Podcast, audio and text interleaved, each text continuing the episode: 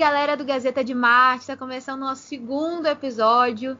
E hoje eu conto com a presença do meu amigo Carlitos. E aí, Carlos, Carlos Pinho, fala um oi pra galera.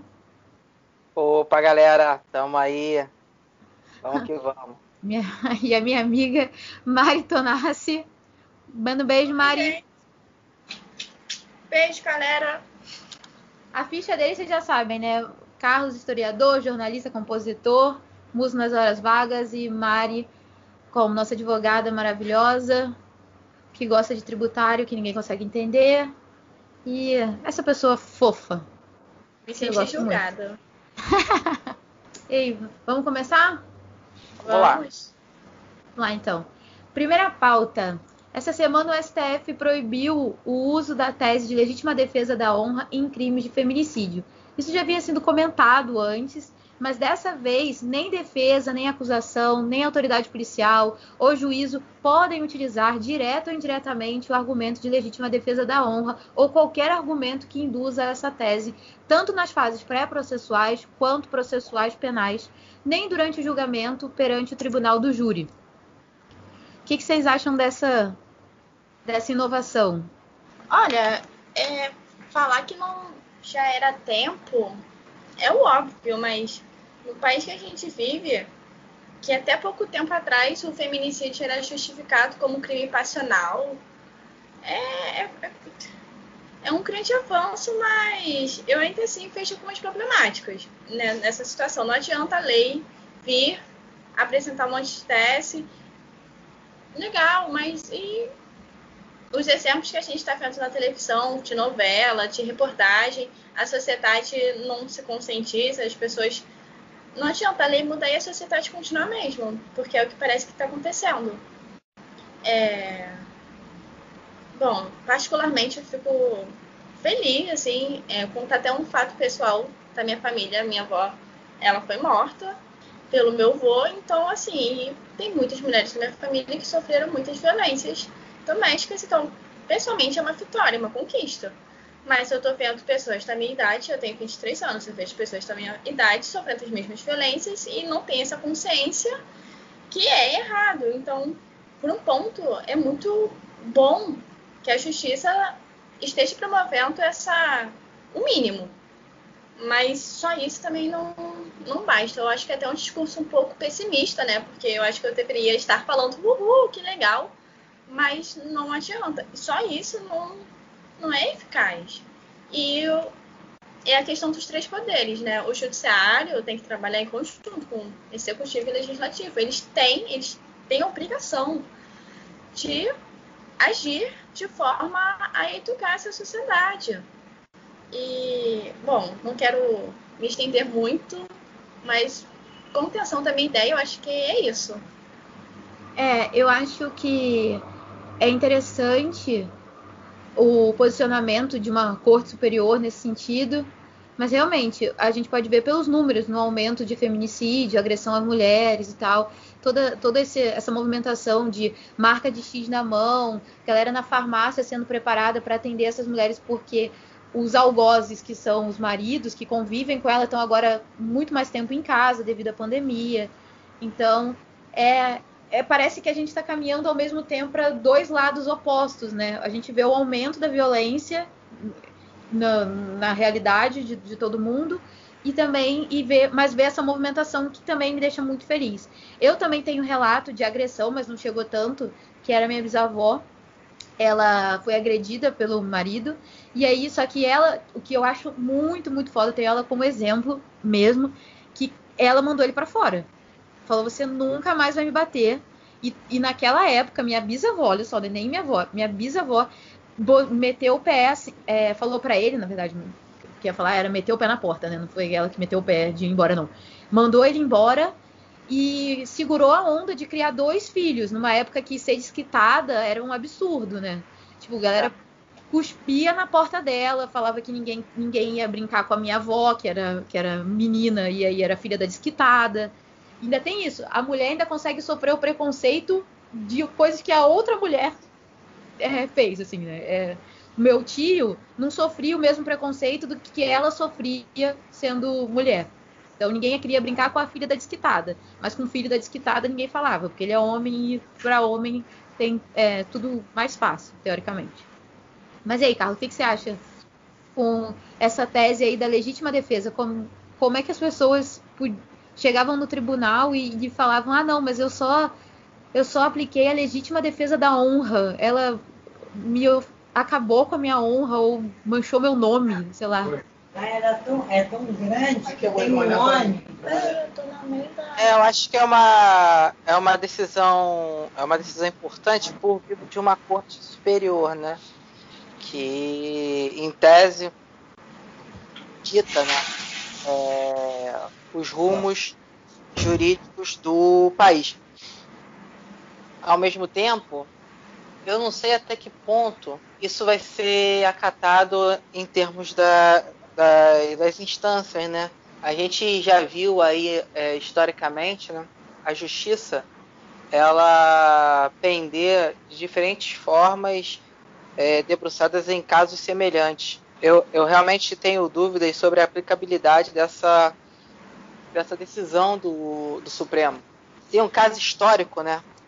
Talvez tenha sido o caso que mais ficou no, no imaginário popular, né?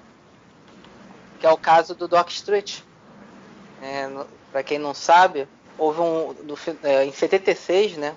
Teve teve um assassinato de uma socialite carioca, Angela Diniz, muito conhecida na época pelo seu companheiro, é empresário, Doc Street, conhecido como Doc, Doc Street, tinha um outro nome lá mas ele era conhecido como Doc Street. A alegação foi essa, né, de, de respeito à honra e tal. E ele a assassinou. Né, a tese da defesa dele foi toda pautada nessa questão da legítima defesa da honra. Ele primeiramente se safou da, da prisão. Só que o caso tomou uma repercussão tamanha que ele, que ele voltou aos tribunais e Aí, sim, três anos depois do ocorrido, ele foi condenado. É, em 79 foi condenado e pegou 15 anos de prisão. Foi solto já nos anos 90 e tal. E morreu re recentemente, morreu recentemente. Lançou livro para tentar, tentar explicar o caso do o, a versão dele do, do ocorrido e tal. Mas havia essa questão da legítima defesa da honra, e mesmo existindo isso, a, a justiça decidiu contrário a esse estatuto, digamos assim. Ao mesmo tempo, agora, com essa nova determinação do STF, essa, essa inconstitucionalidade chancelada pelo STF, as instâncias podem perfeitamente tomar decisões contrárias. Assim como lá atrás, a justiça, mesmo com a questão da mobilização popular, a justiça foi contra o que existia à época, que era a legítima defesa da honra. Do jeito que a gente está vivendo tempos tão bizarros, eu temo que haja essa subversão do, dessa determinação. É uma, é uma dúvida. Eu, eu, vejo muito a, a, o Brasil como aquela. O Brasil de hoje, eu vejo muito como. A, não só o de hoje, mas, mas hoje está mais latente. Como aquela peça do Martins Pena, do juiz de paz da roça. Que você pega a história lá da roça e tal, as decisões jurídicas na, naquela, naquela região inóspita e tal. E os juízes tomando decisões sem nem terem conhecimento, muitas vezes, das leis que estavam em vigência na época e criava suas próprias leis, né? Eu vejo, eu vejo muito em algumas instâncias isso acontecendo, é, é, casos até que tomaram grande repercussão do próprio STF, o Gilmar Mendes, por exemplo, é, mandando soltar o Jacó Barata e é, é, o Jacó Barata sendo preso de manhã Jacob Barata, o barão aqui do Rio de Janeiro do, dos, dos, ônibus, né? É, sendo preso de manhã por determinação do juiz, o Gilmar Mendes, duas horas depois, manda soltar o cara. depois três horas, de três horas, é, a justiça, ou, esse mesmo juiz mandar prender novamente e Gilmar Mendes, um tempo depois, mandando soltar. É, é, eles têm a mesma lei ali, eles têm os mesmos. É, é, são pautados na, nas mesmas questões e, ao mesmo tempo, tomam, tomam decisões assim diametralmente opostas. Então, é, algo que, que eu ainda tenho minhas dúvidas se vai se fazer, vai se fazer valer da forma como precisa se fazer valer. Que não é só em casos como, por exemplo, a da, a da Angela Diniz, que há, há mais de 40 anos é, é, sofreu isso e por ser uma socialite ganhou repercussão e, e, a pessoa foi presa e pelo menos passou 15 anos na cadeia. Né? É, quantas Angela Diniz tiveram e isso passou batido, né? E, e, os companheiros que assassinos ficaram soltos, né? Precisou algo desse tipo acontecer com uma pessoa da alta sociedade para que o cara três anos depois fosse preso, né? Será que isso vai vai ser suficiente? Essa é a minha dúvida. Eu acho que com relação à agressão contra a mulher, feminicídio e tudo mais, é uma, uma, um exemplo excepcional de não tem menor distinção entre as camadas sociais. Tipo, você pode ser da, da, elite, você sofre violência sendo mulher, você pode ser pobre, você sofre violência, você pode ser média, você sofre violência. É incrível, é quase um padrão, assim. Não tem. E aí a gente fica nesses ranços machistas e patriarcais, né? Que fomentam o ciclo de violência de gênero na sociedade. Vamos ver se a gente consegue dar um passo em direção a uma liberdade, né? Uma igualdade, uma efetiva isonomia, tirando esses, esses ranços aí. Bom, é, eu acho que foi um, deu um passo legal essa semana também, que foram os transexuais e travestis com identificação com gênero feminino poderão optar por cumprir pena em presídio feminino ou masculino. Decisão do Barroso, eu achei demais, assim. Elas devem ser mantidas em área reservada como garantia de segurança, mas podem escolher se elas querem ficar no feminino ou no masculino. E aí eu, ach, eu achei pra Frentex muito legal.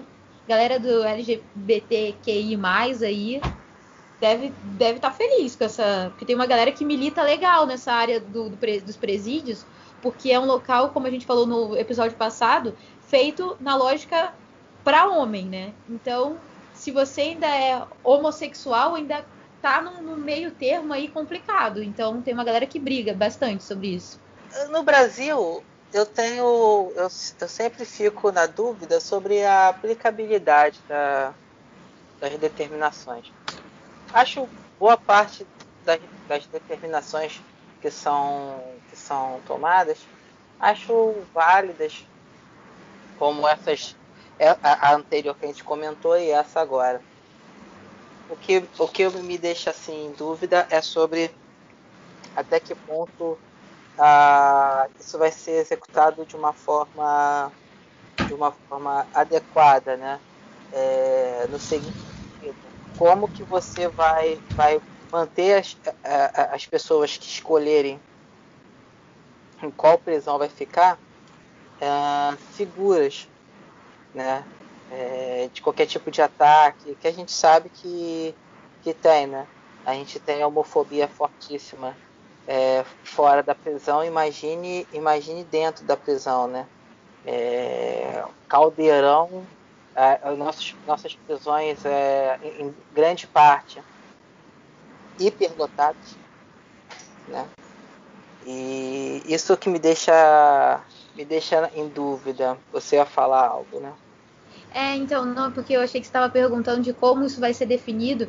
Tá, tá falando aqui na decisão que seria a própria pessoa. Ela falaria, ah, eu quero ir para o masculino, eu quero ir para o feminino. Então, acho que não é o juiz que vai determinar. Ele vai, vai ser a, a partir do requerimento ah, da pessoa. É, não, achei que você estava falando sobre isso. E com relação à violência, sei lá, eu, eu tendo a achar que dentro dos presídios as pessoas, sei lá, eu acho que até gostam. Eu não sei muito bem, não. não. Não tenho uma opinião formada com relação a isso. Mas eu acho que, por exemplo, o homem se ampara nessa, nesse lado feminino dos homossexuais e até tem relações com eles. Acho que, eu acho que chega a ser uma, uma, uma relação um pouquinho mais leve do que aqui fora, porque aqui tem muito mais a pressão social. Acho que lá eles se resolvem mais entre eles de uma forma mais é, libertária, assim, com relação à sexualidade. Não sei. Você, Mari, o que você acha? Eu achei de, é de extrema importância. Eu acho que é uma.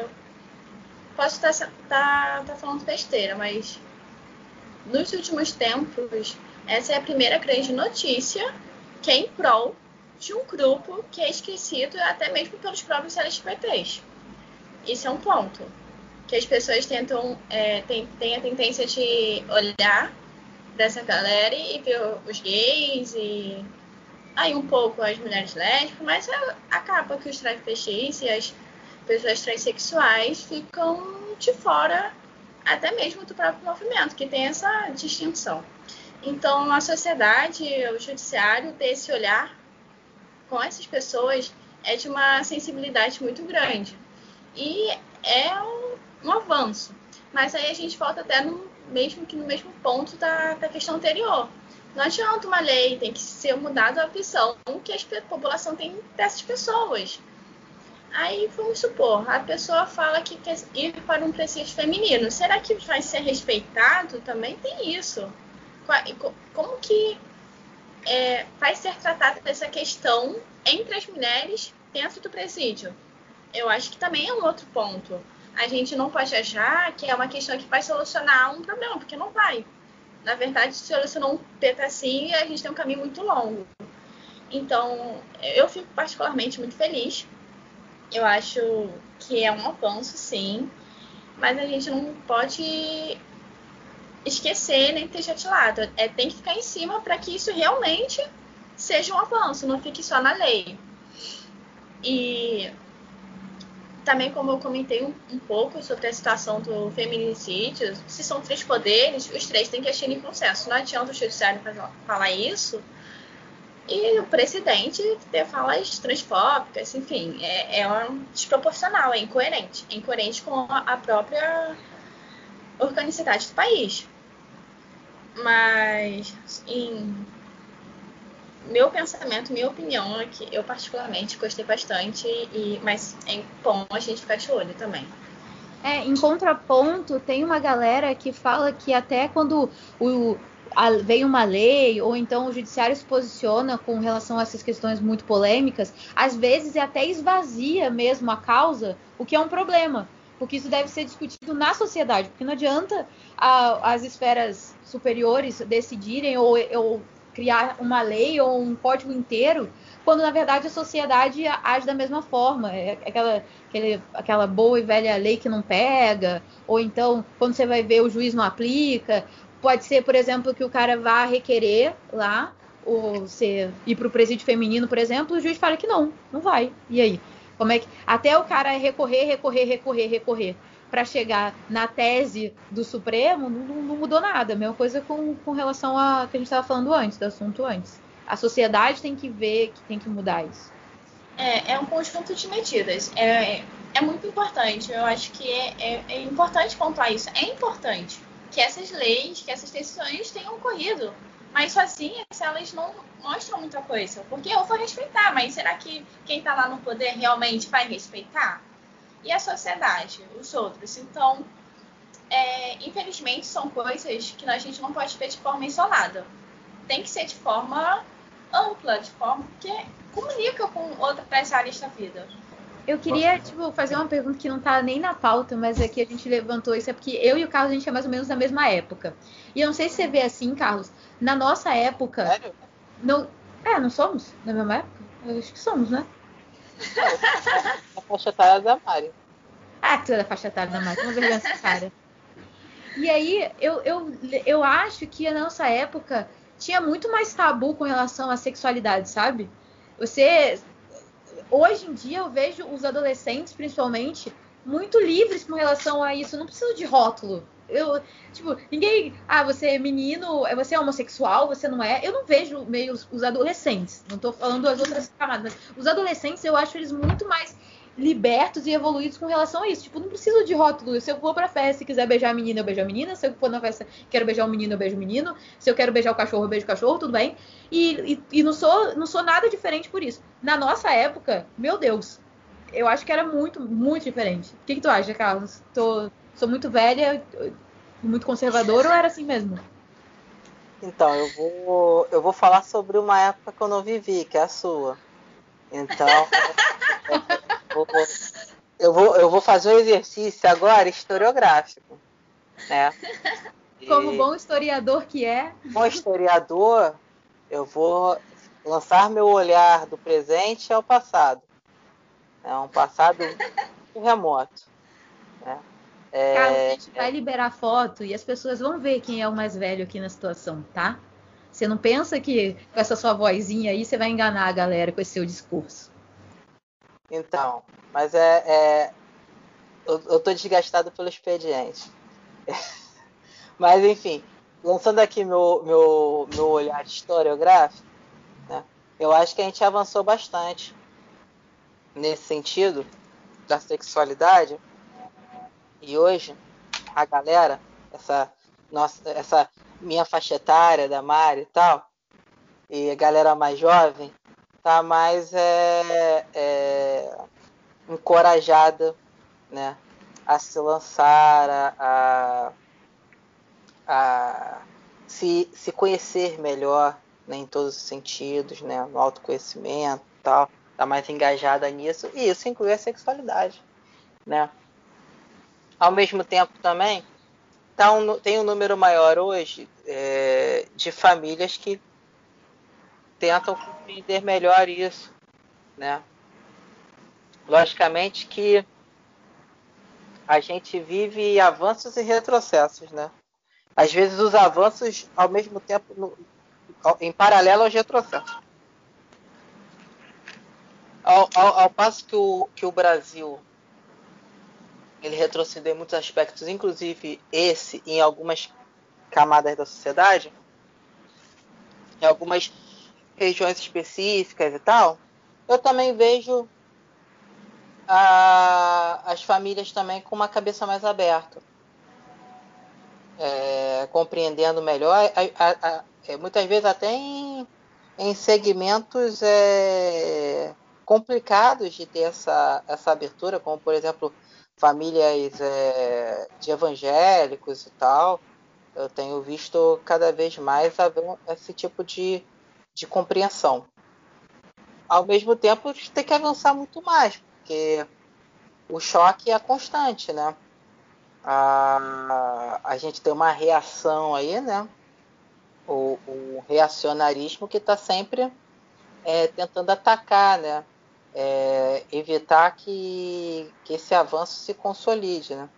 Mas eu acho que na, na luta mesmo, na garra, a galera tá, tá se lançando, tá enfrentando todas as resistências que enfrentam, e isso não deixou de existir, o preconceito está aí, e não deixou de existir, e, e para algumas pessoas é, é, muito duro ainda, é, para muitas pessoas é muito duro ainda, em, em muitas regiões do Brasil é muito duro ainda. Mas as pessoas é, mas é, tem um número maior de gente que está se encorajando a encarar isso de peito aberto. E isso acaba sendo importante porque quando você tem quando você vê outras pessoas também é, nessa caminhada você se encoraja também a seguir a não deixar a peteca cair não não não não desistir né porque você vê que tem outras pessoas também imbuídas na mesma causa que você né? E dispostas a irem a, até o fim nessa, nesse propósito. Que qual é o propósito? É o propósito de ser feliz, né?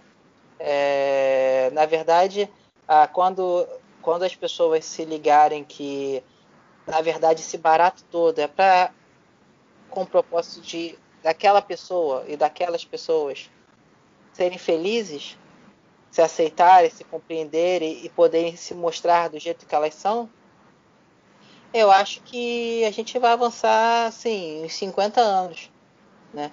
Porque vai sair desse espectro de ah, das coisas que acontecem entre quatro paredes e vai e vai para se levar para algo que é muito maior do que isso, que é o amor, né? O amor ele ele vai além dessas questões é, é, é, mundanas, digamos assim, carnais, né? O amor é, é, é um sentimento sublime e é impalpável. E isso é o que, no final das contas, é o que importa. E as pessoas elas só estão lutando por isso, pelo direito de amar e de ser felizes. Quando a, a, o grosso da sociedade compreender isso, nossa, a gente vai avançar demais, porque a galera acho que a galera fica muito ligada é, em tentar conter suas próprias perversões. Para muita gente, eu acho que é isso, né?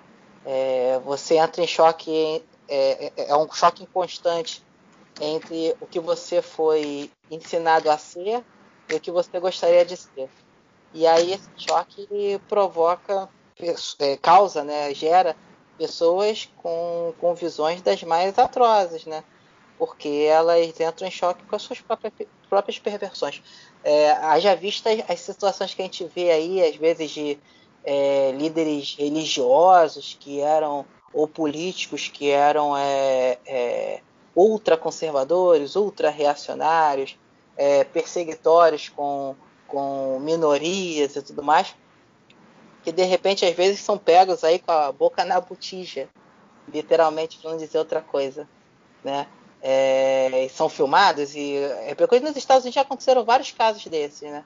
De políticos é, reacionários, ultraconservadores, que de repente foram pegos é, na noite, é, contratando os serviços de, um, de, uma garota de programa ou, ou, ou, de, um, de uma garota trans de programa, alguma coisa assim, ou se relacionando é, livremente com, com, com uma pessoa trans e tal.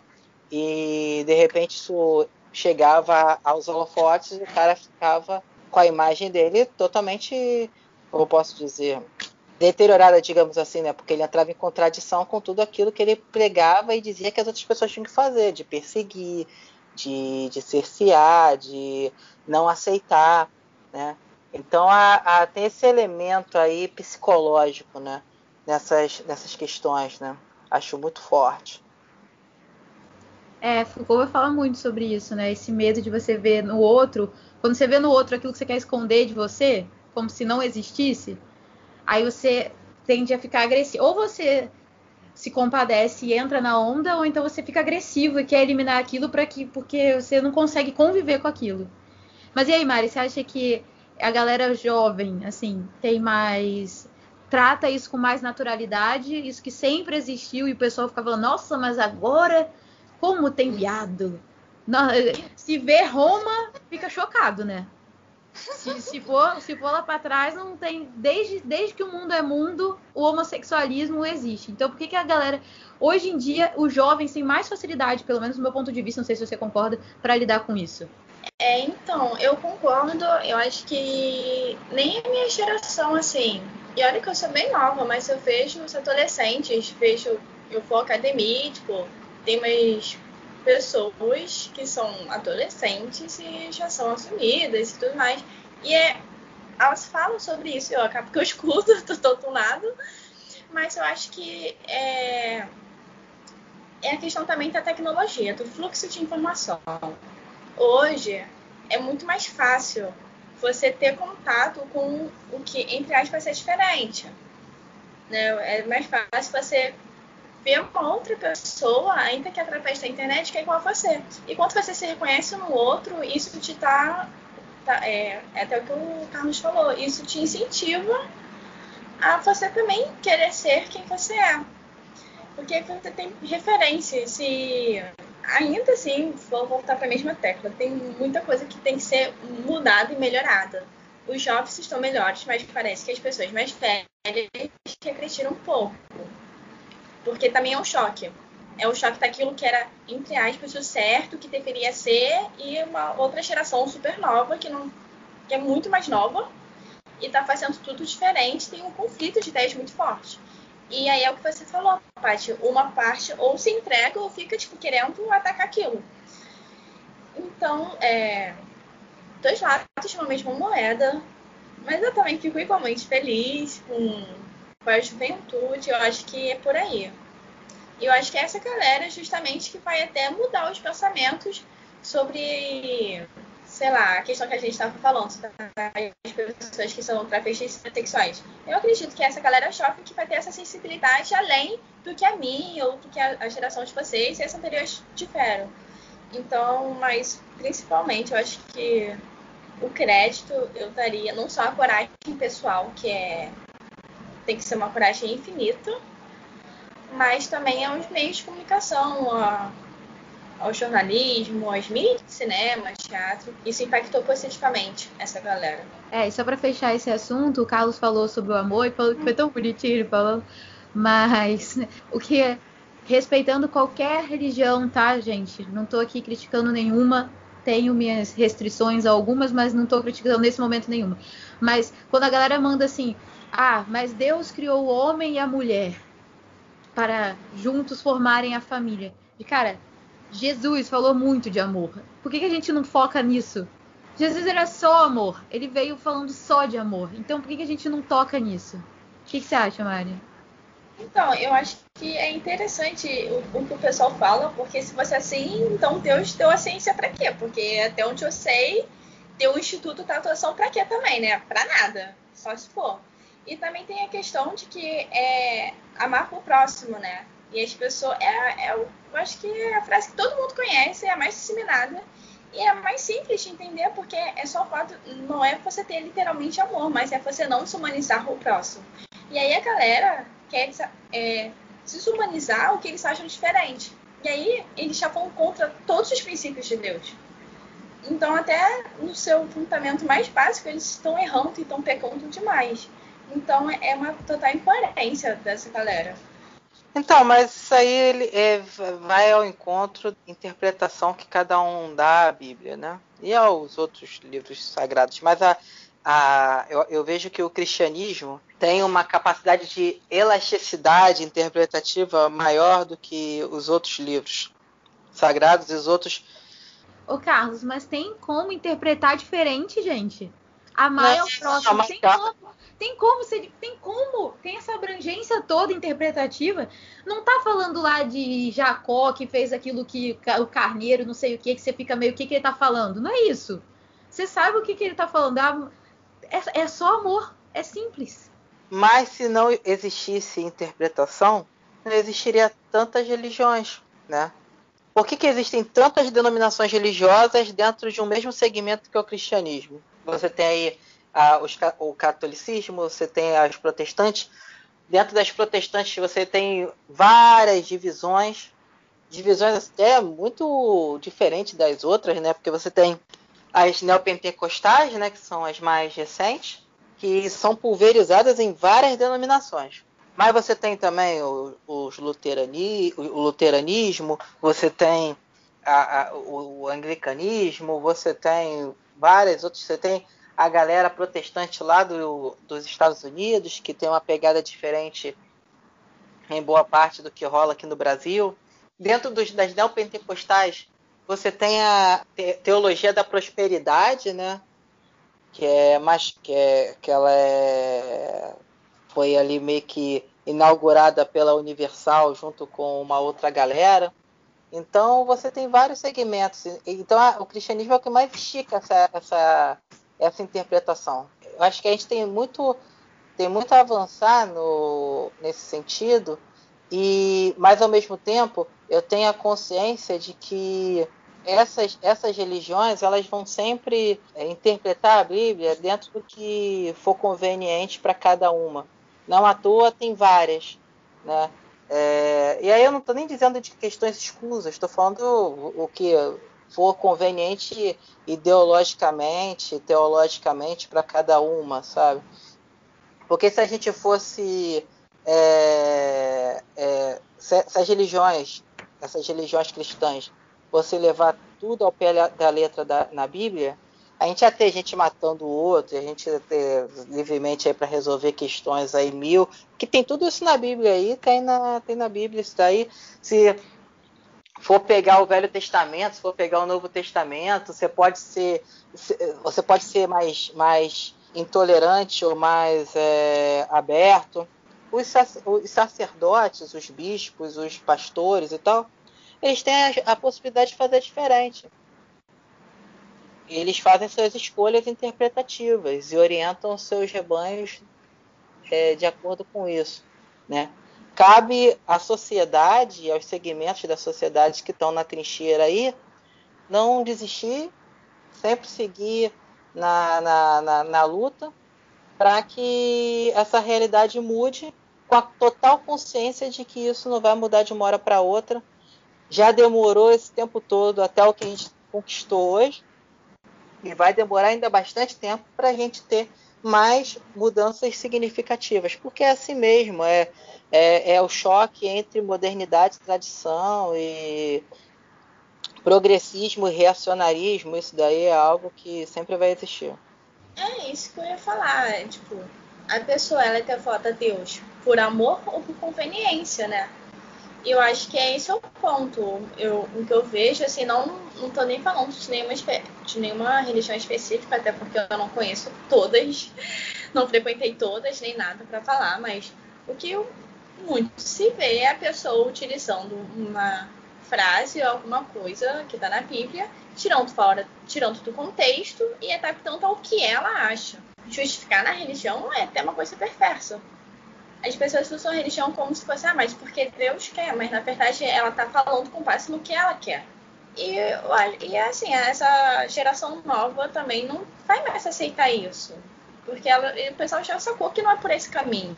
Eu não sei, Carlos, se você estava na minha turma, no, sei lá, um dos primeiros professores que a gente teve lá na, na UFRJ, lá em História. Ele falou assim: vocês querem o, o principal livro de história? Pega a Bíblia. Ele falou isso. Então a gente tem que entender isso como, cara, é um retrato de uma sociedade. A sociedade da época pensava daquela forma, e aí foi escrito daquele jeito.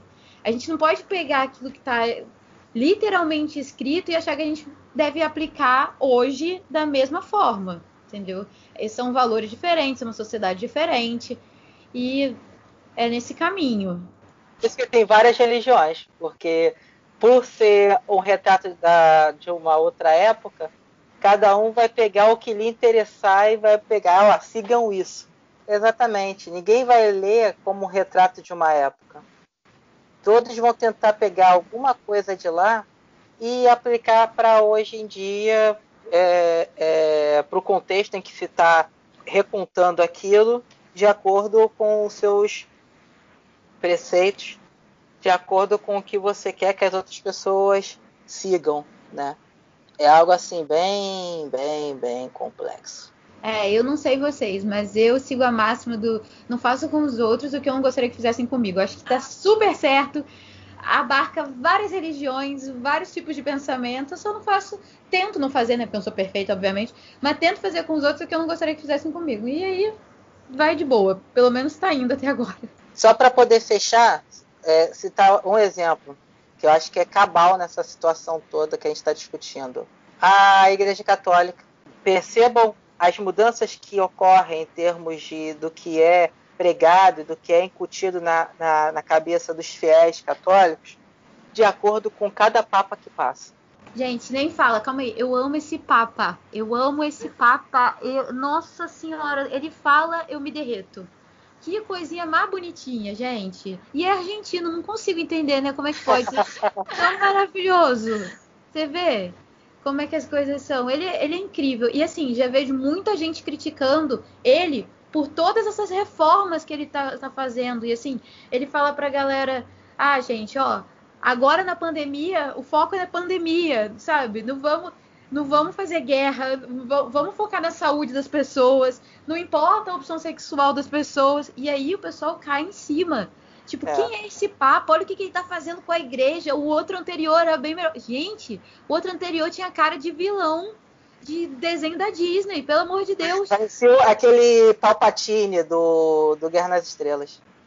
Senador Palpatine. Não, não tem condição aquela pessoa ser papa. Eu, eu, papa tem que ser assim, com essa carinha de vô, que dá vontade de se abraçar e conversar, não como era antigamente. Tipo João Paulo II, né? Outro fofo, outro fofo, outro fofo. Então, vamos passar pro próximo assunto, Mari, quer falar? Não, então, é, sobre a Igreja Católica, é, eu gosto muito, só para deixar claro, eu gosto muito do nosso Papa atual. Eu acho ele um querido. Mas também tem bispo estuprando criança e eles só estão mudando bispos de igreja. Não adianta eu falar pro outro ser de tal forma se eu não sou assim com os meus. Também acho uma contradição. Hoje eu tô muito da contradição, gente, mas é, eu acho pertinente falar essa, essa situação. Próximo assunto, próximo assunto. É, auxílio emergencial. Essa miséria, não tem como falar de outra forma, tá? Paga em quatro parcelas no valor médio de benefício de 250 reais. Como, sinceramente, agora eu entendo por que, que o presidente não quer que faça lockdown. Porque ele não quer pagar, que não tem condições de alguém sobreviver com esse, com esse dinheiro, gente. Não é possível. Olha só, as famílias vão receber 250 reais. Uma família monoparental dirigida por uma mulher vai receber no máximo 375 reais. Olha, olha que riqueza. E as pessoas que moram sozinhas vão receber 150 reais. Cara, a, a campanha que a gente fez do alimento para comprar cesta básica, a cesta básica era 195, não dá para comprar uma cesta básica. Quem tá indo no mercado sabe o quanto as coisas estão caras. É impossível você falar para as pessoas ficarem em casa sem trabalhar, falando para elas que elas vão receber 150 reais, 250 reais, 375 reais que seja. Impossível. Acho que é uma situação muito grave que a gente está vivendo, né? É, ao mesmo tempo, o governo está numa sinuca de bico, porque já colocou que não tem recursos para bancar um novo auxílio de 600 reais. Ao mesmo tempo, já está começando a juntar dinheiro para provavelmente em breve lançar uma nova leva aí de emendas parlamentares para poder segurar, conter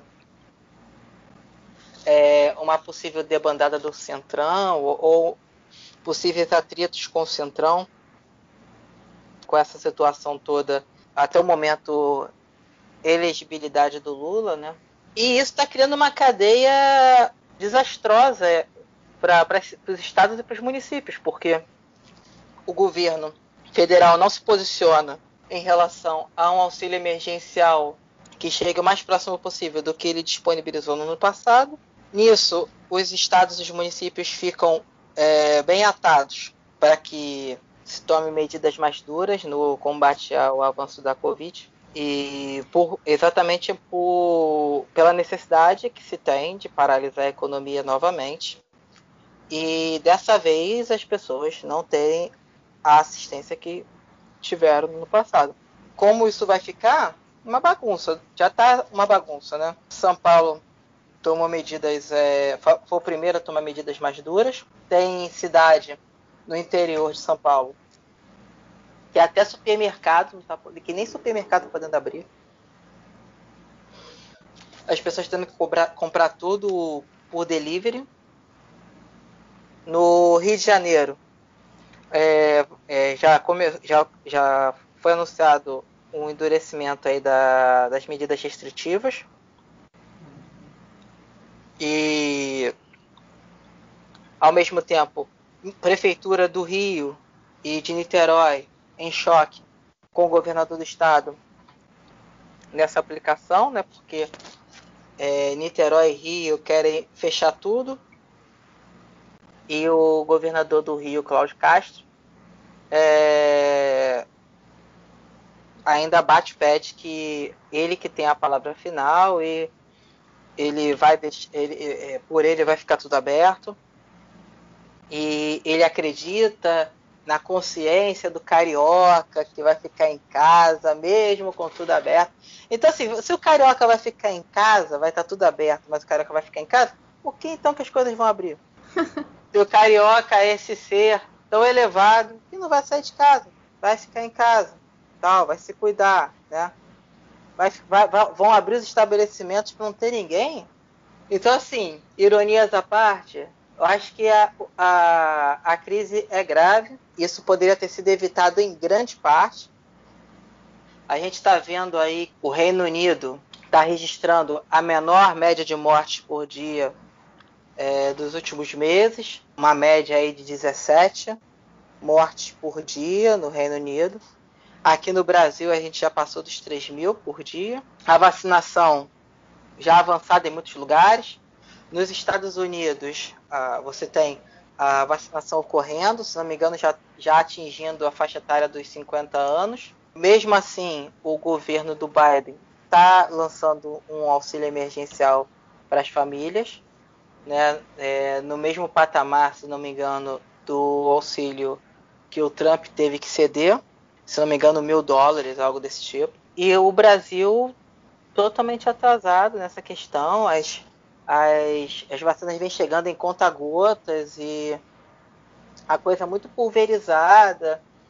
Em muitos lugares feitas de forma totalmente bagunçada, em Duque de Caxias, os, os idosos passando mal na fila, esperando para serem vacinados, num calor escaldante.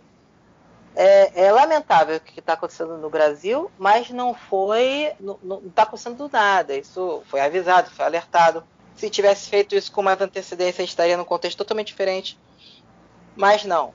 Ficamos discutindo o sexo dos anjos, ficamos discutindo questões que não eram importantes, ficamos gastando energia e tempo para desqualificando a doença, para diminuir a, a, a, gravidade da doença, é, muitas vezes até a existência da própria doença. E a gente está pagando agora o preço agora por toda essa essa essa bagunça que que os nossos políticos nos meteram, principalmente o presidente da República, mas não apenas ele, como também muitos governadores, muitos prefeitos que meteram a mão, que a gente está vendo no Rio de Janeiro o, o Witzel, né? E todo o esquema de, de desvio de recursos para hospitais de campanha, para compra de respiradores e tal. É, ao mesmo tempo, esses hospitais de campanha que foram construídos e depois desmantelados, e, e, agora a gente precisando de hospital de campanha, a gente tinha tantos e agora não tem mais nenhum. É uma coisa assim de louco, de louco, de louco. Entendeu? Depois a gente faz piada com o português. O português que tinha que fazer piada da gente, não a gente do português, pelo amor de Deus, porque é uma coisa muito, muito bizarra o que acontece no Brasil.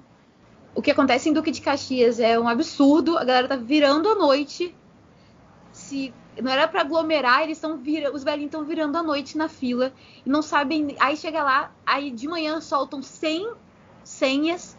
Quem virou a noite? Tchau, volta no próximo dia.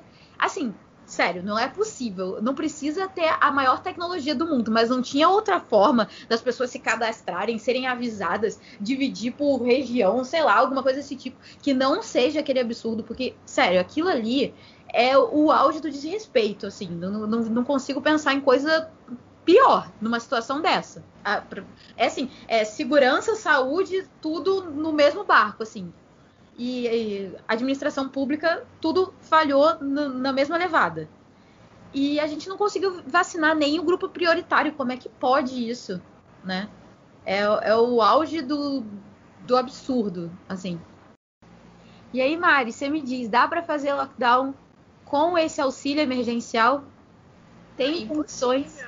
É impossível, é. E literalmente impossível. E assim, não é só uma crise sanitária, não é só o hospital colapsando, a saúde, a saúde pública colapsando nos hospitais. É uma crise moral e ética dos políticos. É um total despreparo que qualquer pessoa da camada mais rica, mais pobre, está conseguindo perceber, porque é um acontecimento de alto nível, não acontece sempre, é um grande acontecimento, e o pessoal não está conseguindo nem organizar, como vocês estavam falando, uma fila para os idosos se vacinarem. Pô, se você não consegue fazer um básico numa, num bairro, numa cidade, como que tu vai conseguir organizar é, calcular e ver tudo direitinho para os auxílios emergenciais da maior parte da população, porque a maior parte da população precisa. É, inviável, é o desgoverno e o despreparo. É, eu resumo numa palavra só, é uma palavra não, né? Numa expressão. É só de mal a pior que a gente está indo.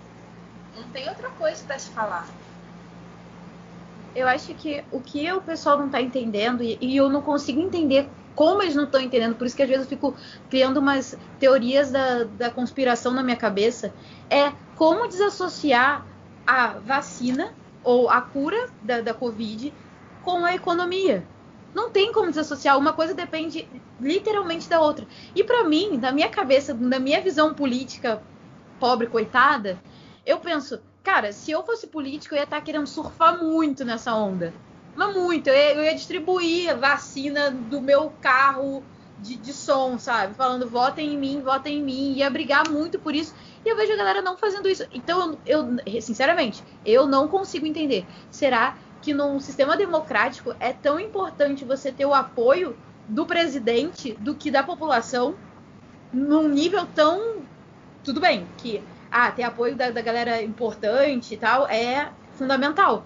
Mas numa situação dessa, onde a maioria da população iria com você, iria apostar nessa, nessa ideia, todo gente, o número da, de, de, de pessoas que está é, querendo a vacina está aumentando, o número de, de pessoas que está achando esse governo um absurdo está aumentando também.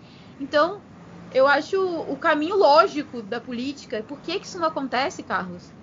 Então, a questão é mais profunda, porque, por exemplo, quando você está tratando de políticos, para você chegar num posto de, de governador ou de prefeito, você tem que, digamos assim, para não ser processado, você tem que fazer várias concessões. E você Na precisa. Sua interpretação, é... né, Carlos? Na sua interpretação para não ser processado. É, exatamente, na minha interpretação. Ninguém chega num posto desse à toa, né? E você, muitas vezes, quando você consegue entrar, você tem que é, retribuir esses, esse apoio, essa ajuda, né? Esses favores, né, que são feitos para você e que te ajudaram a chegar onde você chegou. Quando você lida, por exemplo, é, com políticos que têm, é, que são presos a muitas questões, né? E, e eles têm teto de vidro em vários aspectos.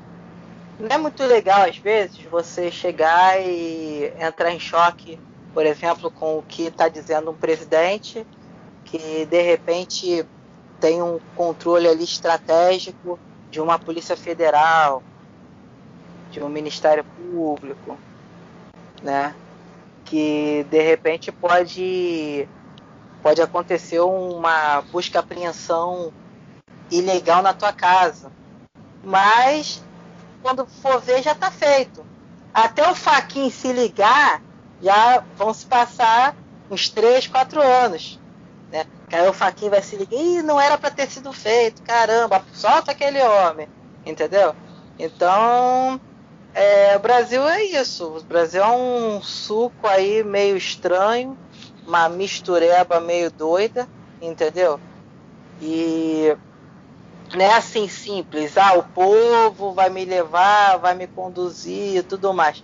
A imagem de uma pessoa ela pode ser destruída com muita facilidade. E por mais que ele, ele tenha uma visão X, Y, Z, isso pode cair em xeque muito rapidamente. Muito rapidamente. Então, a, a, ao mesmo tempo, muita gente fala, ah, o Bolsonaro tinha faca e queijo na mão para se consagrar. Ele o que, que deveria ter feito?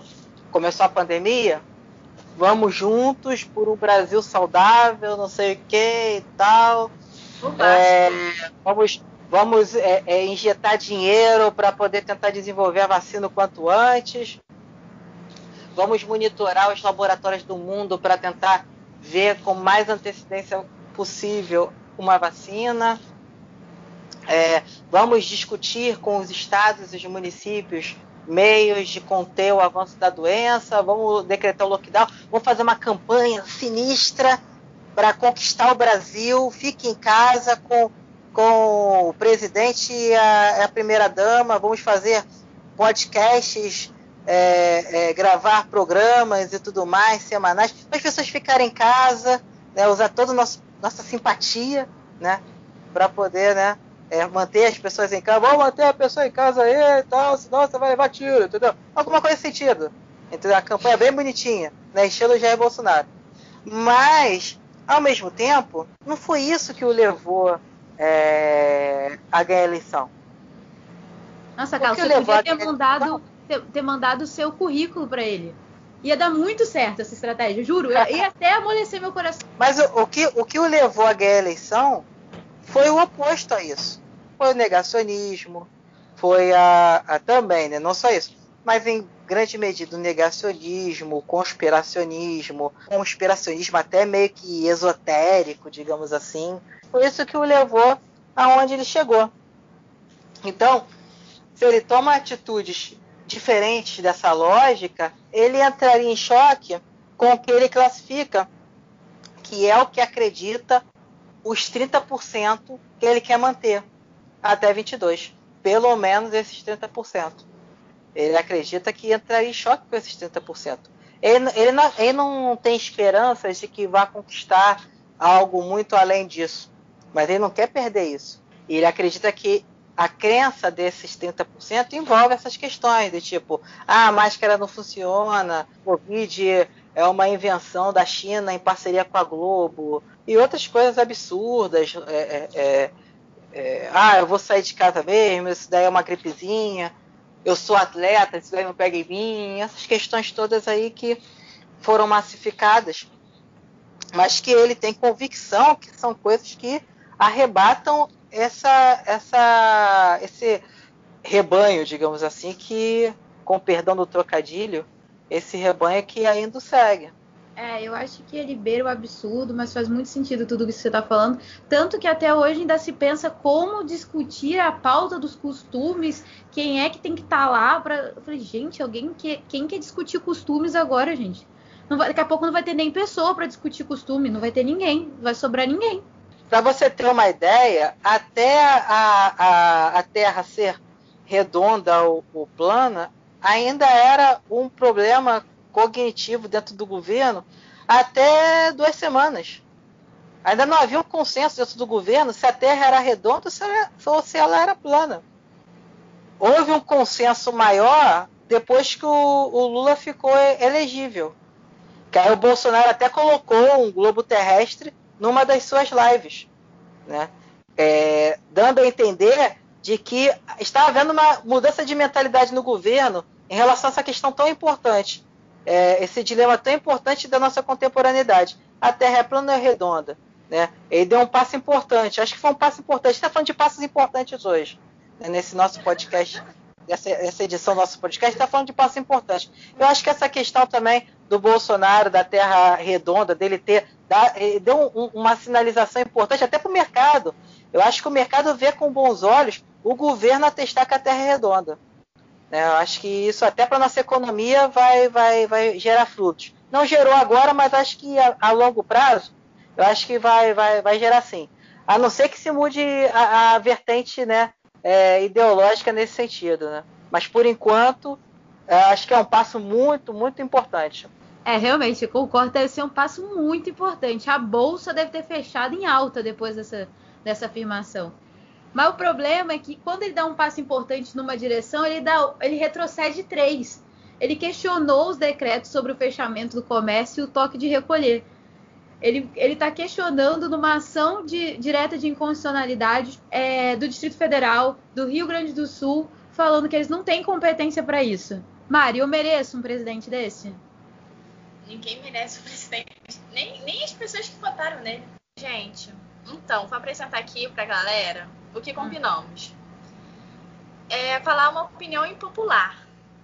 Como é a nossa, nossa primeira vez que faremos esse quadro, que é curtinho, eu quis vai ser uma, uma surpresa, assim. Não vai ser nenhuma opinião impopular nossa. Nossa. Eu vou soltar uma opinião impopular de uma pessoa conhecida que eu acabei de ver no Facebook. E aí eu quero saber o que vocês acham. Pode ser? É muito rápido. Ah, tá, mas só você vai falar isso, né? Porque eu, eu gente, eu não sei nada disso. Não, ó, escuta, olha a opinião. A, a entrevista, na verdade, é a notícia, notícia. Ah. Em entrevista, Justin Bieber diz que Crepúsculo é melhor que Harry Potter. O que, que ah. vocês acham? Ah, para, né? Para. Pelo amor de Deus. É. Não. Não tem condições, gente. Como é que uma pessoa fala uma coisa dessa? Não, eu não acredito. É. Olha, é, vou dizer que eu, eu, nunca vi nem Crepúsculo, nem, nem Harry Potter. Então não tenho como opinar.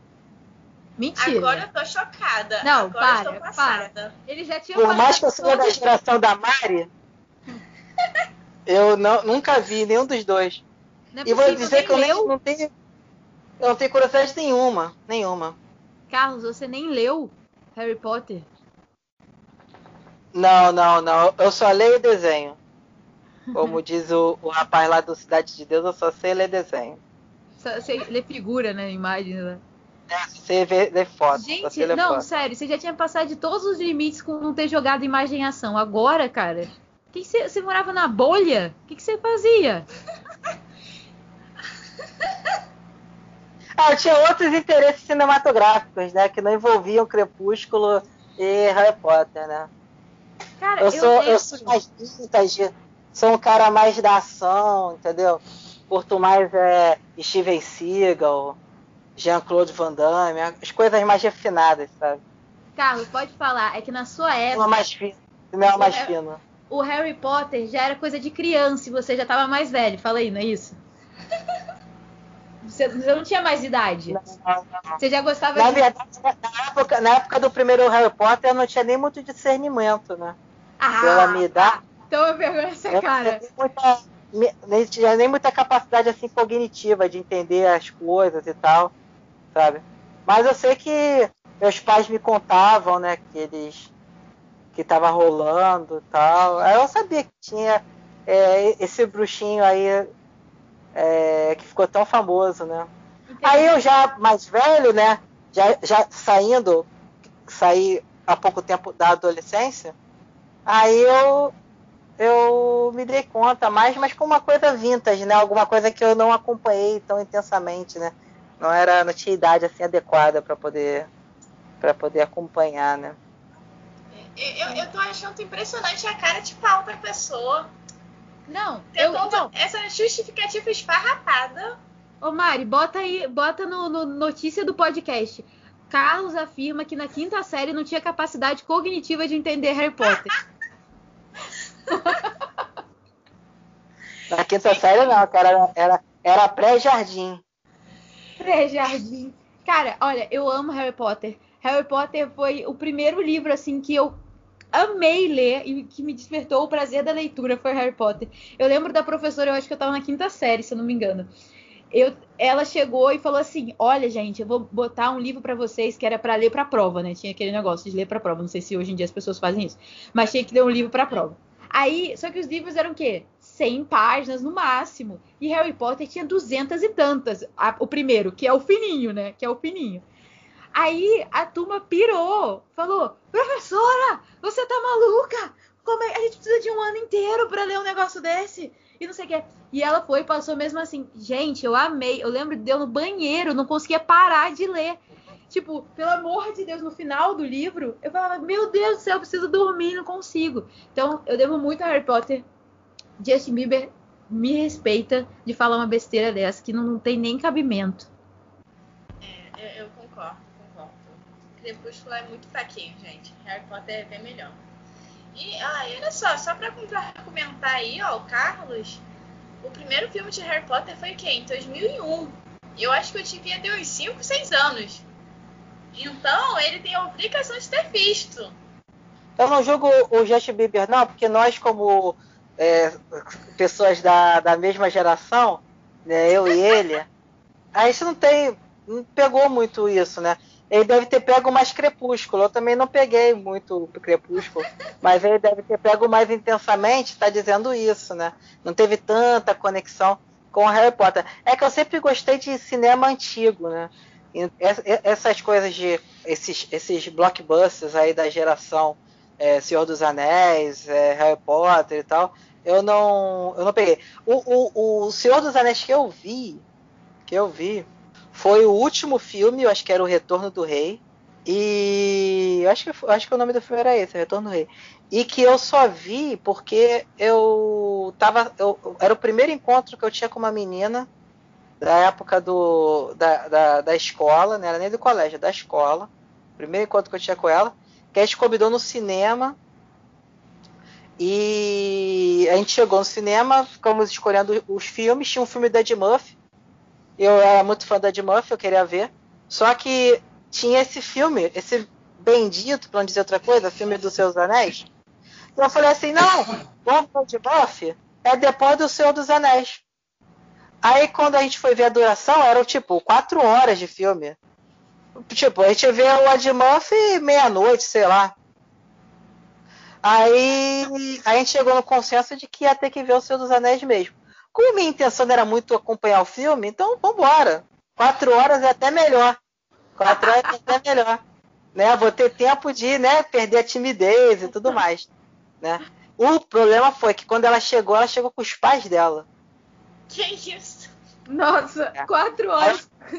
É, passei quatro horas vendo o filme com ela e os pais dela. E foi a primeira vez na minha vida que eu saí do cinema, que eu, que eu, que eu tive, primeiro, não foi só no cinema, foi na vida. Foi a primeira vez na minha vida que eu tive câimbra no bumbum. Porque eu fiquei sentado naquela poltrona quatro horas, quatro horas. Você sabe o que é um ser humano, depois de quatro horas de filme, tentar levantar e de repente, caramba, não estou sentindo meu bumbum. É uma coisa desesperadora. Desesperadora. Vocês não têm ideia. Vocês não têm ideia da sensação. Tô, as pernas eu tava sentindo, não tô sentindo era o bumbum, ela trouxe incrível. Era incrível, incrível. Eu, eu, eu fiquei desesperado, sabe? E aí já me vê aquelas coisas do me deu o seu anel, o seu anel, o seu anel, o seu anel do Frodo. E eu, desesperado, achei que eu tava dentro do filme. Eu achei que eu tava dentro do filme. Entendeu? E o Frodo tinha roubado o meu anel. Sei lá.